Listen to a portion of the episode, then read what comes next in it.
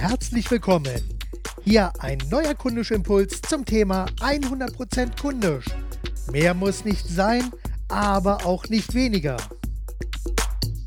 Heute habe ich folgenden Impuls für Sie vorbereitet.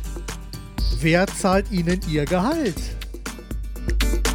Jeder Unternehmer kann diese Frage leicht beantworten, denn der Kunde ist es, der das Gehalt bezahlt.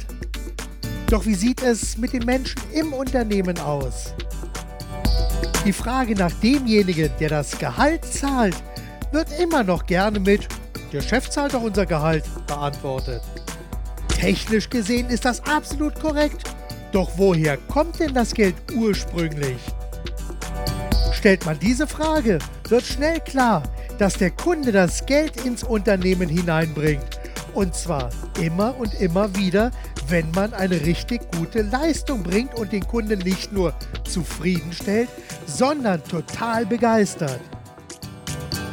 Genau deshalb ist das uneingeschränkte Ja zum Kunden und die Fokussierung auf ihn absolut überlebenswichtig.